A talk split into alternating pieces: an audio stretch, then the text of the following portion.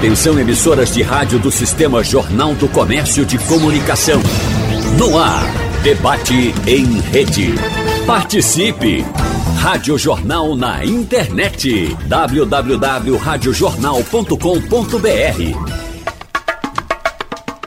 a vacinação das crianças contra a Covid-19 é apontada por especialistas como uma estratégia importante no combate à pandemia. Além de proteger as crianças ou o público infantil como um todo contra a infecção, reduz também a possibilidade de contágio para outras parcelas da população. E desde o início da crise sanitária, mais de 1.400 crianças já morreram devido ao novo coronavírus somente aqui no Brasil, segundo dados citados pelo Instituto Butantan. E no debate de hoje, nós vamos conversar com especialistas sobre a importância e os próximos passos da vacinação pediátrica contra a Covid-19 e tirar dúvidas também sobre as vacinas em si. Por isso, nós agradecemos no debate de hoje a participação da Superintendente de Imunizações da Secretaria Estadual de Saúde de Pernambuco, Ana Catarina de Melo. Bom dia, doutora Ana Catarina, seja bem-vinda mais uma vez. Muito obrigado por aceitar o nosso convite. Bom dia.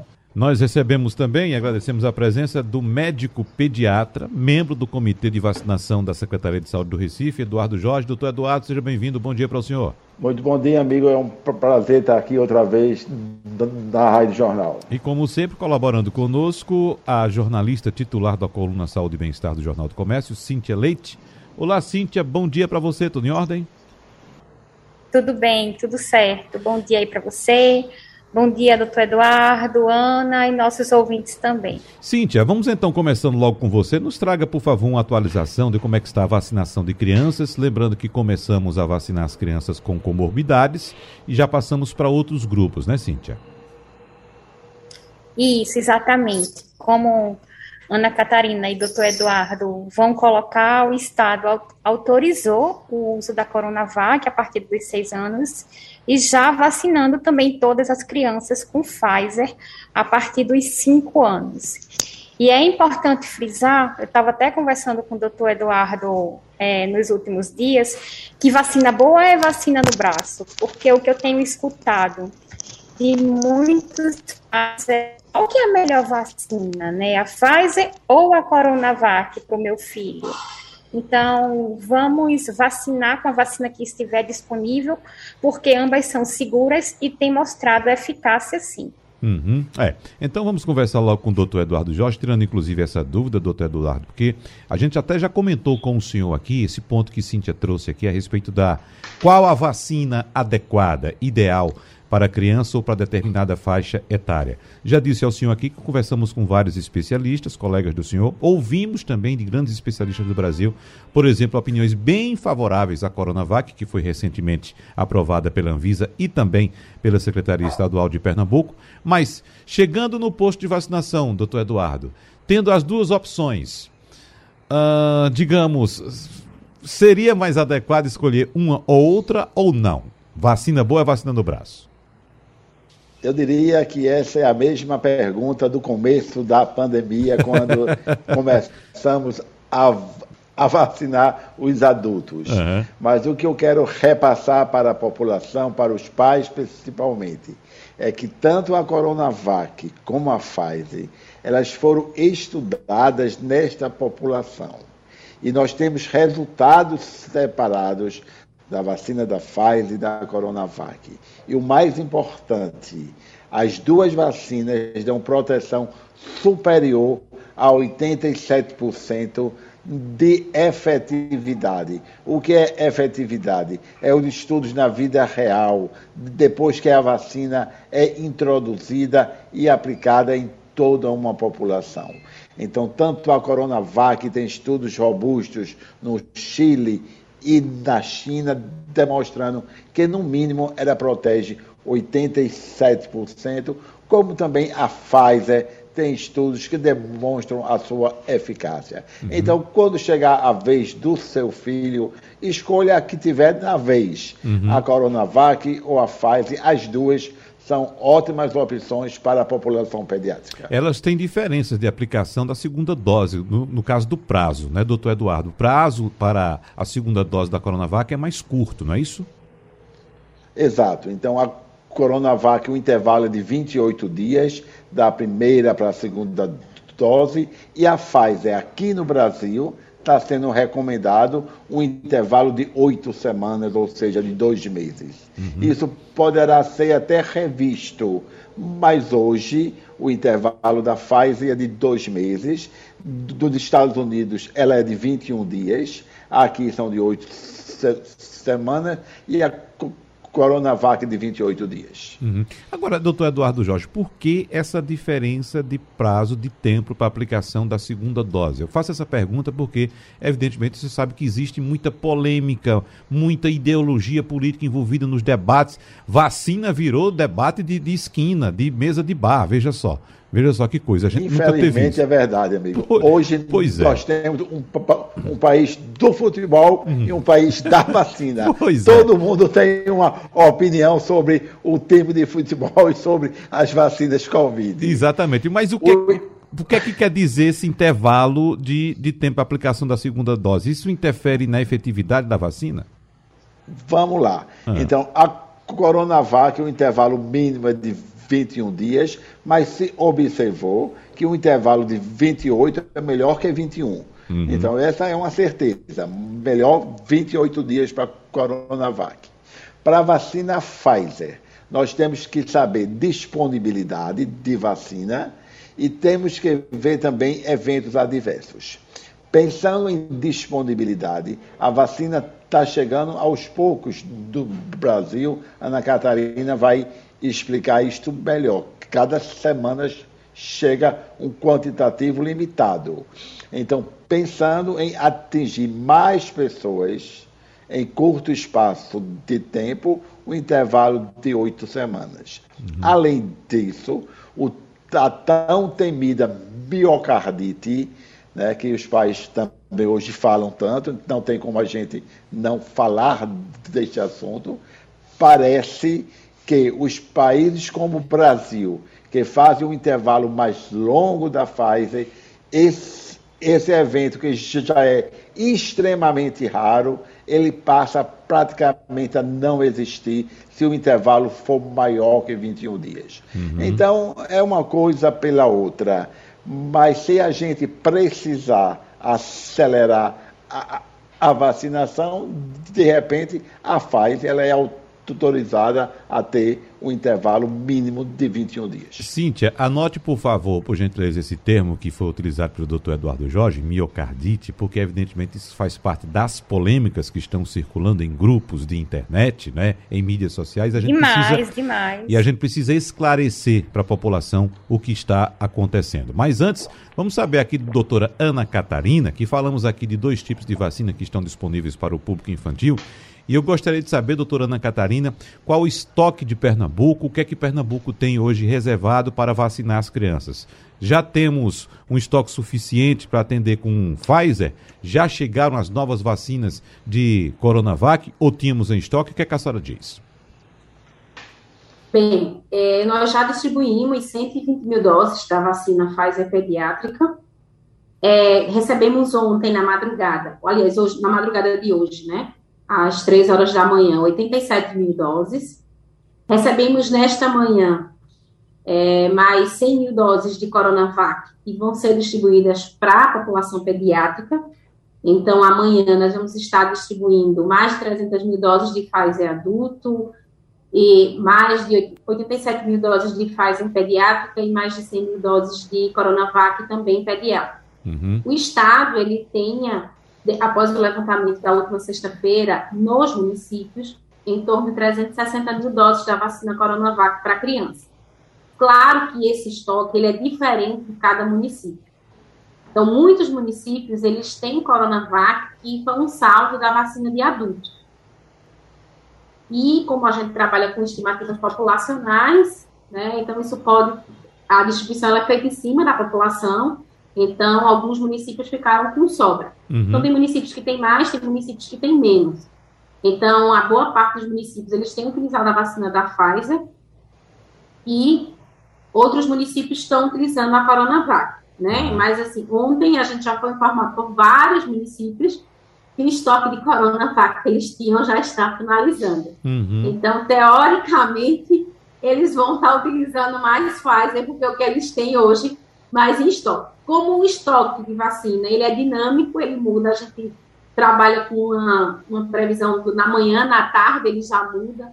Então, hoje, amanhã, né, a gente vai estar distribuindo já esse volume bem importante da vacina. E no estado, é, como o Cíntia já falou, nós já liberamos a vacinação. Então, o município que tem doses em estoque, ele pode avançar já por faixa etária, trabalhar a faixa etária de 5 a 11 anos, lembrando só a questão da utilização da Coronavac da Pfizer, a Coronavac foi liberada até 6 anos, e a Pfizer até 5, então ter cuidado com essa recomendação e também para as crianças imunossuprimidas, mas tem muitos municípios que já estão bem avançados na vacinação por faixa etária, porque também a vacinação de comorbidades, pessoas com deficiência, é uma vacina que ela é muito lenta, a gente precisa dar celeridade, como iniciar essa vacina o quanto antes.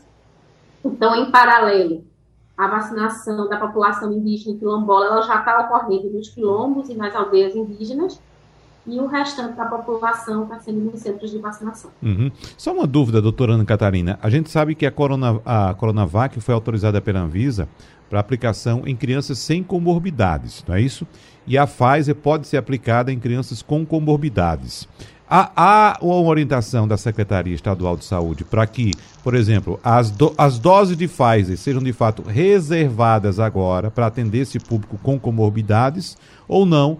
De, a, as, as secretarias municipais têm total liberdade para decidir como aplicar essas vacinas.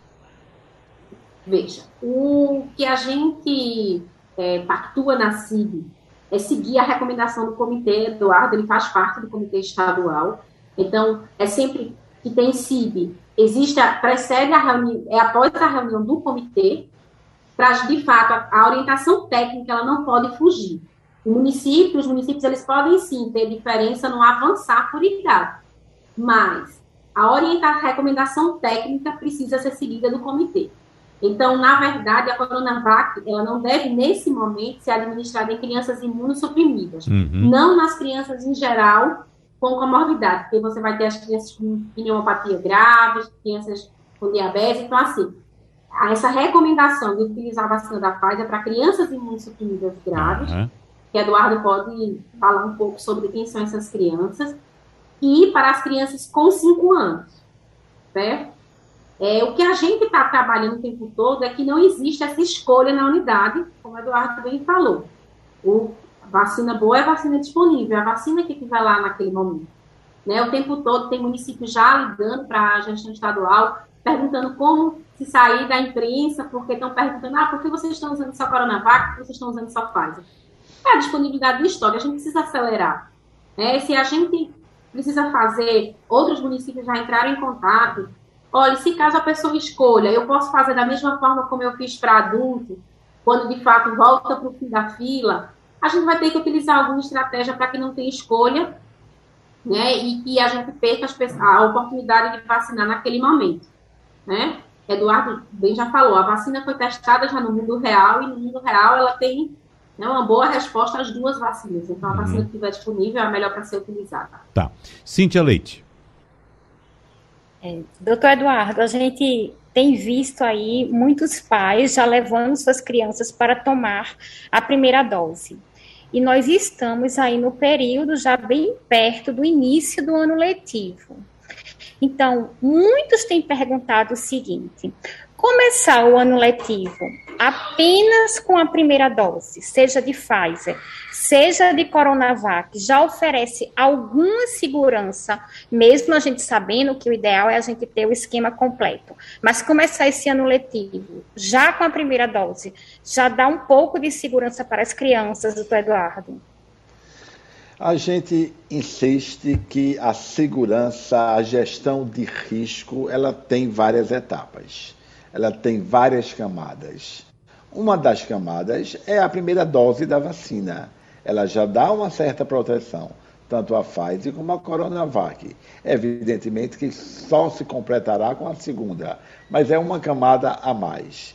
Mas que o debate não deve ser volto às aulas quando tiver duas vacinas. O debate deve ser A, escola do meu filho, seja municipal, estadual, seja privada, oferece medidas de segurança. Os professores estão todos vacinados com três doses.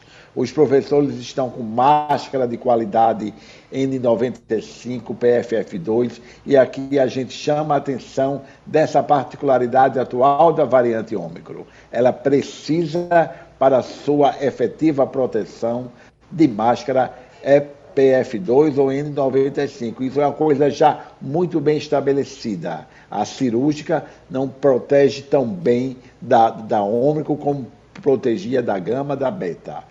A escola tem possibilidade de janelas abertas onde este ar circula. Tem atividades ao ar livre que possa substituir, álcool gel. As crianças estão de máscara quando tem a idade acima de dois anos? Essas são as perguntas principais.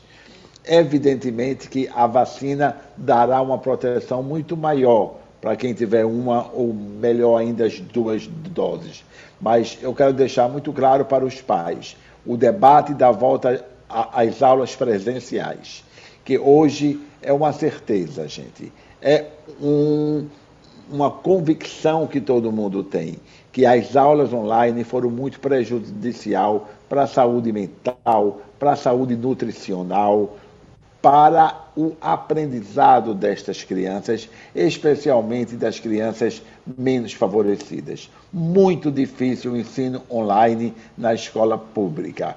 Sabemos também que estamos em uma, em uma curva ascendente da Ômicron, entre risco e benefício. Se a escola tiver condições disso tudo que eu comentei, eu continuo a ser um, um defensor das aulas presenciais. Evidentemente que a gente implora, a palavra é essa, não é Ana Catarina, uhum. a gente implora aos pais que vacinem suas crianças. Hoje eu estava vendo a curva do Reino Unido, se você, que não dá para ver aqui que a gente está da rádio, mas é uma curva muito interessante. Então, a, a, a dá um pico enorme, mas totalmente distanciado do número de internamentos, do número de mortes, diferente como ela vinha no começo, que era bem parecido, número de casos novos, com internamento e até com óbitos. Hoje a gente tem um pico da Ômicron, mas totalmente desacelerado eu digo com convicção e, e os ouvintes têm que acreditar. Os pacientes hoje internados no mundo com Ômicron são pacientes não vacinados. Uhum. Então já, já tem até o nome. É uma pandemia de pacientes não vacinados internados em UTI. São esses pacientes que estão em UTI. É 100%, doutor Eduardo? Lógico que não. Nenhuma vacina nunca foi 100% mas eu diria que 90% dos pacientes internados nas UTIs do mundo, não estou falando de Recife, que é igual, do mundo é de pacientes não, vacina, não vacinados. Temos uma pandemia de pacientes graves internados em UTI pela Ômicron, não vacinados. E o que é que preocupa a gente? As crianças estão começando agora a ser imunizadas e elas podem ser vítimas da Ômicron com internamento. Então, pai, mãe que esteja nos ouvindo, acredite no que a ciência diz. Não é Eduardo, Ana Catarina, Cíntia, não é. É a ciência, é a literatura, é os dados dos outros países. Vacine seus filhos com a, a que tiver no posto a Ômicron ou a Coronavac, a Pfizer pediátrica. Doutor Eduardo Jorge, a forma como o senhor fala é muito mais clara do que a apresentação de qualquer gráfico. Então, é, é, é isso está muito claro, né? O, os internados hoje são os não vacinados. Pronto, não precisa mostrar mais gráfico, né? Claro, se quiser conferir, pode conferir. Mas a respeito desses picos, dessas variações, a gente vai detalhar mais durante o programa hoje, exatamente essa particularidade do, da velocidade da infecção pela Ômicron e, por outro lado, a, a, a, diminuição no número de internamentos, não é isso, em relação a épocas anteriores, né? A gente estaria numa situação bem mais complicada em épocas anteriores. Eh, e também o número de óbitos, que felizmente é bem menor também do que no ano passado, por exemplo, quando tivemos uhum. aquele pico, né, Cíntia, no mês de abril, de 4 mil mortos por dia. Veja só que absurdo. Falando a respeito da polêmica acerca da vacinação de crianças, como sempre tivemos polêmica o tempo todo, desde o início dessa pandemia, né, Cíntia? Mas o, a polêmica mais recente, evidentemente, sobre crianças, é que publicações nas mídias sociais têm afirmado que a taxa de incidência de miocardite em crianças e adolescentes cresceu muito durante a imunização contra a Covid-19. Teria passado de 1,95 para 18,25 a cada 100 mil uh, imunizados. Agências e instituições sanitárias do Brasil e de outros países estão dizendo que os efeitos adversos são raros e que os benefícios da vacinação superam os riscos. Evidentemente que alguns casos foram registrados. Eu, inclusive, recebi um dado da Europa ontem. Estava conversando com uma pessoa na Europa ontem, Cíntia, e essa pessoa me apontou: olha, aqui, dentre 179 milhões de vacinados, foram registrados 138 casos de miocardite. Eu fiz uma continha rápida e verifiquei que eh, esses casos de miocardite, inclusive em jovens, não são somente em crianças, mas na população jovem, eh, representam 0,00007% da população imunizada, Cintia Leite. Pois é. Doutor Eduardo, inclusive, fez recentemente um artigo que foi compartilhado com a Sociedade Brasileira de Pediatria. Se eu tiver errada, me corrija, doutor Eduardo. E nesse artigo ele explica bem aí, né, que quando a gente coloca na balança risco-benefício, há um benefício muito maior em vacinar as crianças. E que, quando a gente fala em percentuais, quando a gente olha os números absolutos também, Wagner, são números bem, bem pequenos, embora existam, mas o Eduardo pode falar aí dessa proporção e mostrar que os benefícios em vacinar são bem maiores do que não vacinar as crianças. É, doutor Eduardo, só complementando o Cintia aqui e reforçando esse dado que eu citei agora há pouco, numa conta rápida, né? não é uma conta científica, não fiz nenhuma pesquisa, né? 0,00007%. Tá né? Bom, se está certo, felizmente. Muito obrigado, então, doutor Eduardo. Mas é só para reforçar que quando a gente pega, por exemplo, um medicamento, qualquer medicamento que a gente recebe, vai num consultório médico, o médico passa algum remédio, a gente lê a bula, a gente vê na bula, né, as reações adversas que todo medicamento tem. E vem sempre com essas proporções. Me parece que essa proporção que eu cheguei aqui, que o senhor disse que está certa, é muito abaixo do que qualquer outro medicamento que tenha alguma reação adversa que a gente tome no dia a dia, doutor Eduardo Jorge.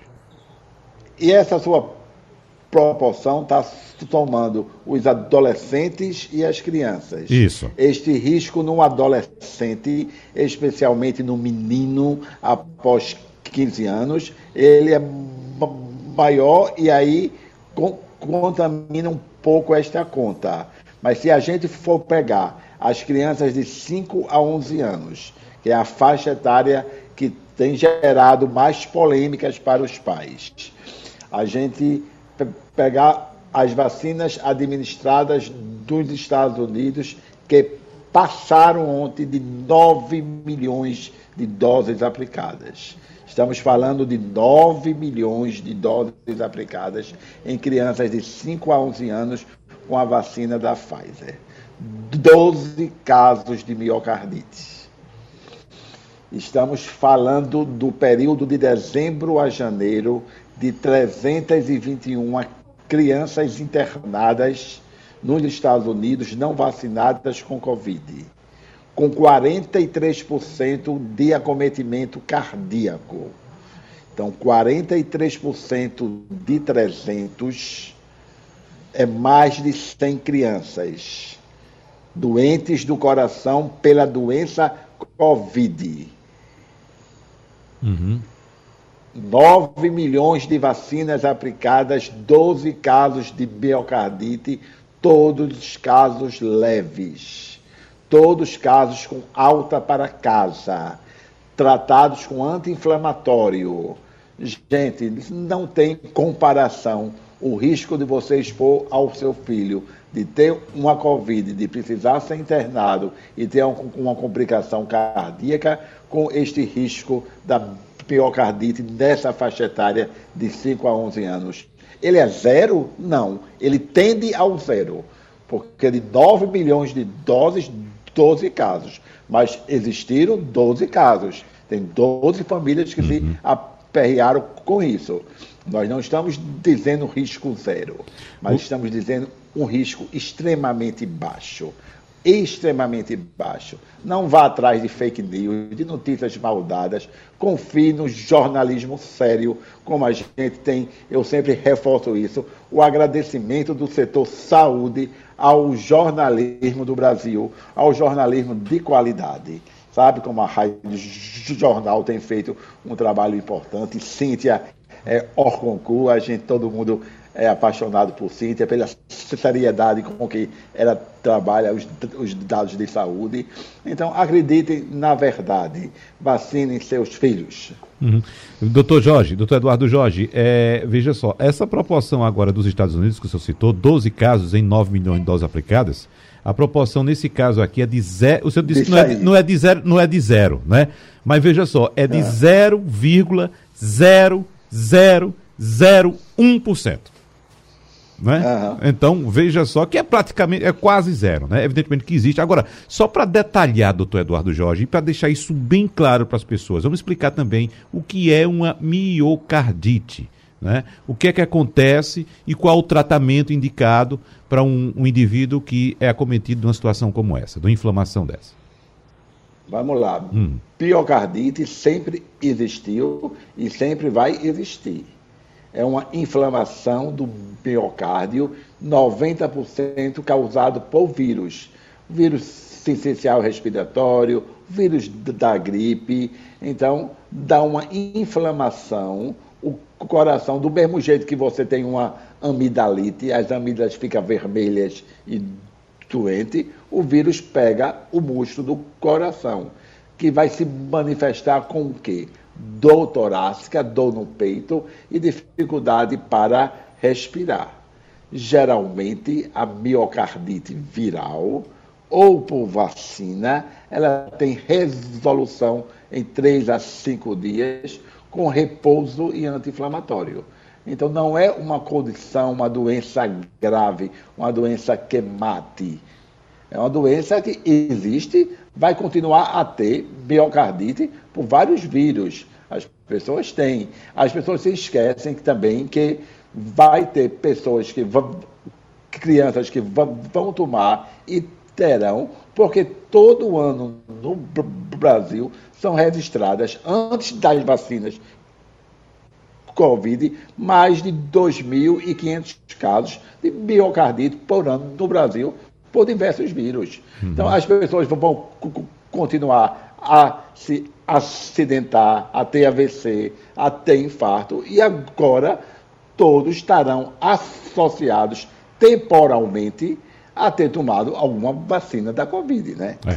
E como enfatizou o doutor Eduardo Jorge, Cintia Leite, observe que os dados deles são muito, muito concisos, muito uh, reveladores de que é muito mais perigoso não vacinar do que vacinar. Isso é indiscutível. Ou seja, é, a, a, probabilidade de um indivíduo ter um problema cardíaco, é, é, ele estando acometido da Covid-19, é muito maior do que daquele que tomou a vacina, Cintia Leite.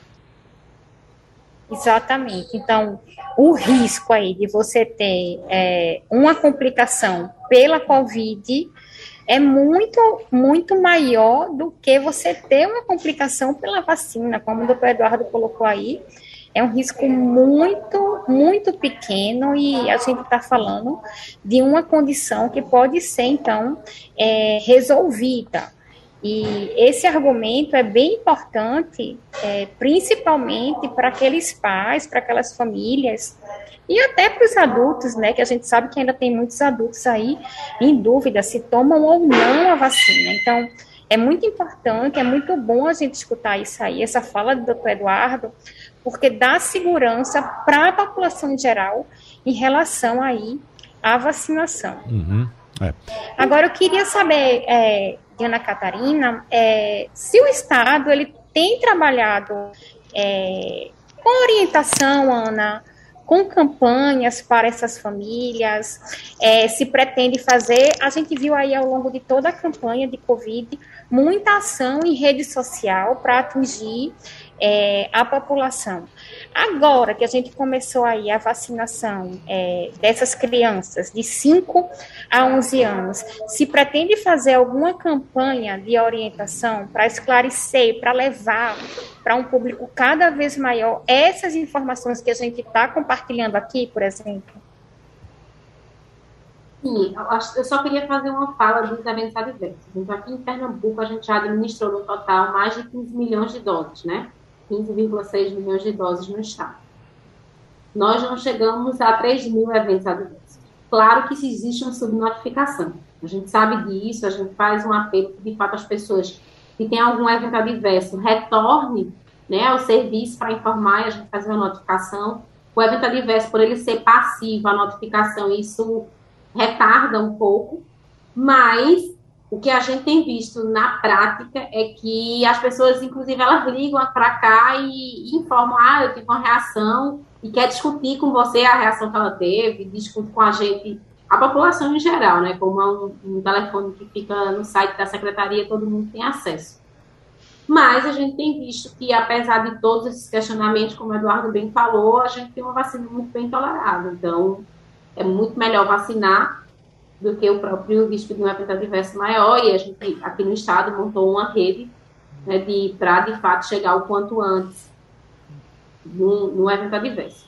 E essa questão de trabalhar, né, a questão da informação, de, de esclarecimento, a gente tem feito isso, né, e está já tendo outras ideias para fortalecer isso, para que a gente consiga, nesse momento, melhorar, né. Hoje, a gente tem registrado no sistema em torno de, 500, de 15 mil doses de vacina para criança. E nós já distribuímos mais de 120 mil, isso ainda é muito pouco, é muito aquém ainda.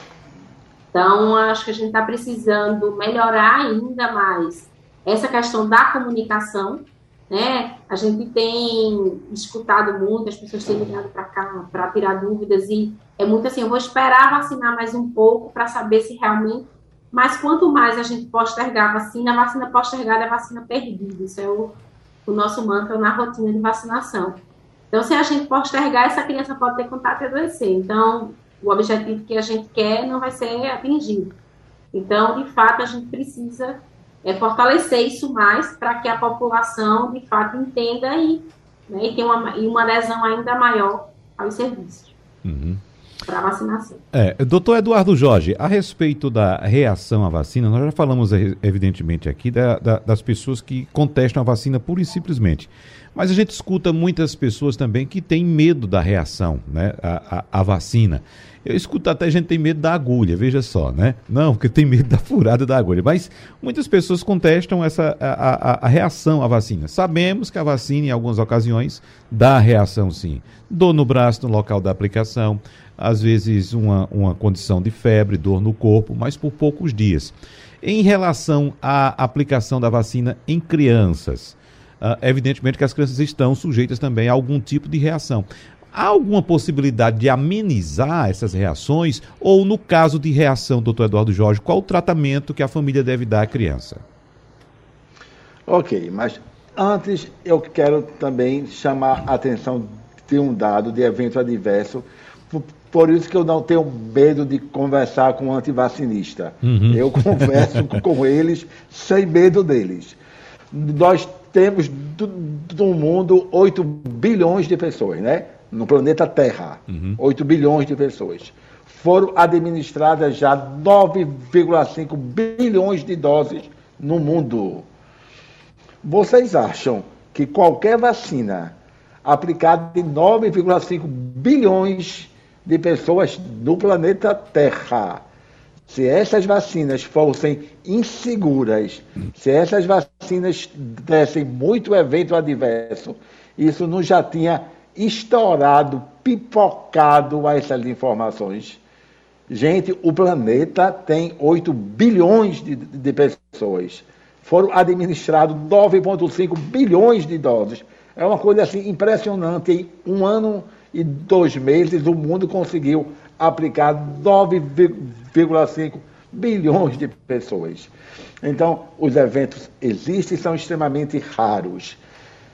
A Ômicron veio demonstrar o poder da vacina na proteção das formas graves, da redução de internamento, que é o que é que a gente não quer? É perder o nosso bem mais precioso, que é a vida, a sua vida, a do seu pai, da sua mãe, do seu filho. Então, a vacina ela serve para isso, ela não serve para evitar infecção leve. Não serve, definitivamente, infelizmente. Uhum. Ela serve para proteger as formas graves. Em relação às crianças, quando a gente compara os eventos adversos de 5 a 11 anos para de 12 a 19 e acima de 19 anos, as três faixas etárias, a que tem menos eventos adversos locais. E aí eu estou falando da vacina Pfizer, tá? Certo. Não estou falando da Coronavac. Uhum. Da vacina Pfizer, essa que tem uma apresentação com um terço da dose, tem demonstrado ser menos reatogênica, dá menos eventos adversos do que quando a vacina com a quantidade inteira do adolescente e do adulto é aplicada.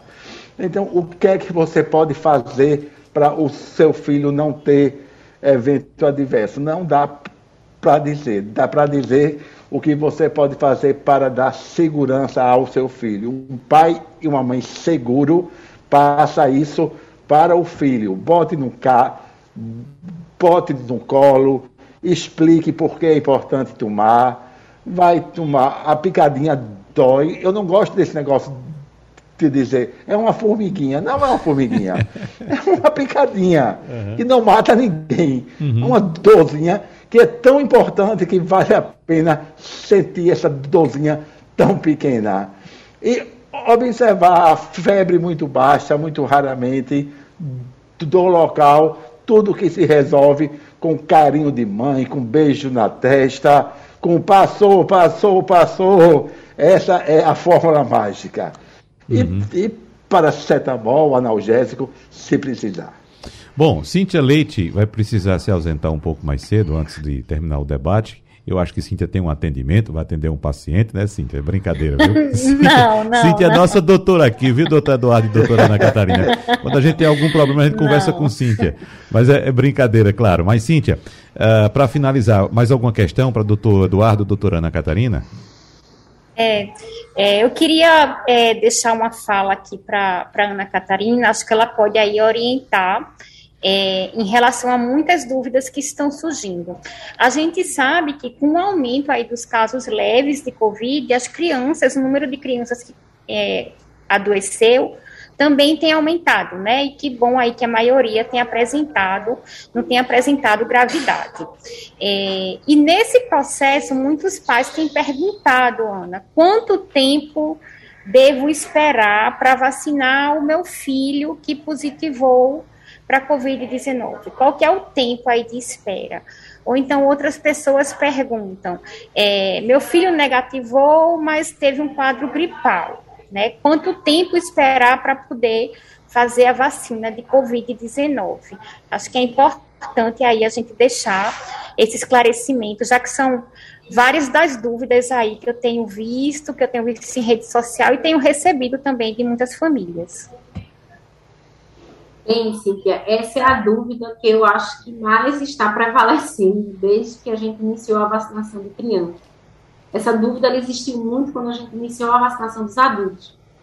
E agora ela retorna para a vacinação de crianças. Na verdade, essa é a questão do intervalo entre as outras vacinas. Para as crianças que estão né, com Covid-19, que estão sintomáticas, né, estão positivas, essas crianças a gente pede para dar um intervalo entre o início do dia do início dos sinais e sintomas, 30 dias para fazer a vacina da Covid-19. Então, se ele está doente, ele vai contar do primeiro dia que ele iniciou os sinais e sintomas, 30 dias, e aí ele faz a vacina dele. Para as que estão assintomáticas e que teve o RT-PCR positivo, contar né, 30 dias do dia da realização do exame.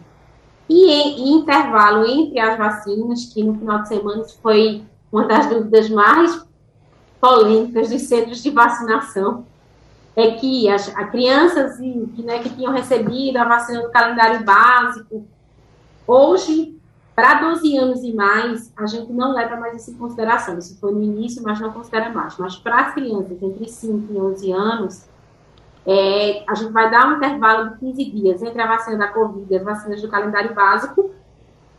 E, claro, que se no momento tiver que fazer as duas, a gente vai priorizar a vacina da Covid-19 nesse momento, devido à circulação, da circulação da Ômicron, da situação epidemiológica que a gente se encontra.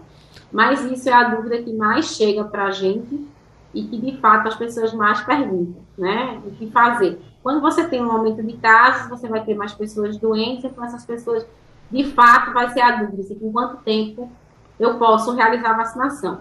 E se eu fui negativo para a Covid-19, na verdade, foram é, o que a recomendação que a gente recebeu do próprio Ministério da Saúde para pessoas que estão com sintomas gripais, na verdade, é a melhora do quadro, né? Se ventilou situações de 15 dias, 30 dias, mas aí é a melhora do quadro, porque você pode ficar melhor antes e, claro, a gente precisa acelerar essa vacinação. Então, tudo que a gente puder fazer para acelerar e fazer o quanto antes, né, a vacinação dessas crianças é o que é importante nesse momento. Muito bem. Cíntia, só uma coisinha, você já vacinou seu filho? Oi? Já vacinou, Cortou, Wagner? Já vacinou seu filho? Não, porque ele tem sete anos. Então, ah. aí estou na expectativa do Recife abrir o agendamento para sete anos. Então, já deixei aqui tudo ativado para quando começar, já agendar. Agora, é, eu perguntei, Cíntia, porque eu estou com uma pessoa bastante ansiosa aqui, ao meu lado. Ela tem nove anos de idade, é a minha pequena Bia, e vai tomar a vacina dela daqui a pouco. Aí quer mandar um beijo para você aqui. Tá ansiosa, Bia? Fala aqui pra tia Cíntia. Tá, muito ansiosa. Tá muito ansiosa. Logo que chega a hora da vacina, né? é, Olha aí. É? Tira foto, Wagner, compartilha aí com a gente, que é muito ah, bom ver as crianças tá sendo certo. vacinadas. interessante, Cintia, que ela vendo as outras crianças se vacinar logo no começo, né? Aí disse para mim, papai, quando eu for me vacinar, eu também quero dar entrevista. De bom, Cintia, ah, Olha aí, vamos, vou entrevistar aí mais tarde aí, colher o depoimento dela, pra Pronto. gente compartilhar, né, Bia, seu exemplo. Tá certo, Bia? Tá certo. Tá com medo? Não. De jeito nenhum. Quer a vacina, não é? Tá, tá certo. Muito bem. Tá aqui, Muito Cíntia. bem. Pronto, é Cíntia. Aí, Bia. Obrigado, então. Trazer as últimas informações a respeito da vacinação, mas eu gostaria de saber também da doutora Ana Catarina de Melo, com qual cenário a Secretaria de Saúde de Pernambuco trabalha para os próximos dias, visto que, como já enfatizou aqui o doutor Eduardo Jorge, nós temos agora com a variante Ômicron uma infecção muito rápida, muito veloz de um pico muito rápido. A gente está acompanhando é um número de infecções muito maior do que lá em abril do ano passado, mas como ocorreu em outros, em outros continentes, doutora Ana Catarina, assim como na Europa, na América do Norte, esse pico ele acende muito rápido, mas também a queda é brusca. É esse cenário que se trabalha também aqui em Pernambuco, ou seja, para a primeira, segunda semana de fevereiro teremos de fato esse pico talvez chegando e a queda logo em seguida? Na verdade, o que a gente espera é isso mesmo diante do que tem acontecido em outros países. Né? Então, assim, a gente está monitorando os dados né, e acompanhando isso de perto mas a gente acredita sim que agora nas duas, três primeiras semanas de fevereiro vamos ter um aumento importante e que depois passe né, a diminuir esse número de casos uhum. para a variante ômicron, né? Agora a gente precisa, de fato, que as pessoas se vacinem, que as pessoas façam a dose de reforço, que as pessoas usem a máscara. Então, na verdade, a gente também precisa que todo o esforço ele seja feito, tanto para a vacinação, como também para uso da máscara. As pessoas falam o tempo todo no esquema básico, duas doses, mas a gente, hoje a gente trabalha com esquema completo. São uhum. duas doses, mais dose de reforço para a população de 18 anos e mais. Agora, doutora Ana Catarina, esse uh, recado sempre é dado, esse chamamento sempre é feito pelas secretarias estaduais, pelas secretarias municipais. E o questionamento que fica agora é, em relação especificamente à vacinação de crianças é: estamos fazendo aqui nossa parte, né? Secretaria Estadual de Saúde, nós, enquanto veículo de comunicação, estamos uh, informando as pessoas para buscarem a vacinação de crianças, mas a pergunta que se faz é: o Estado de Pernambuco tem estoque suficiente para atender a demanda? A vacina para criança, ela tem chegado toda semana. Uhum. Ela tem chegado gradativa, isso é fato.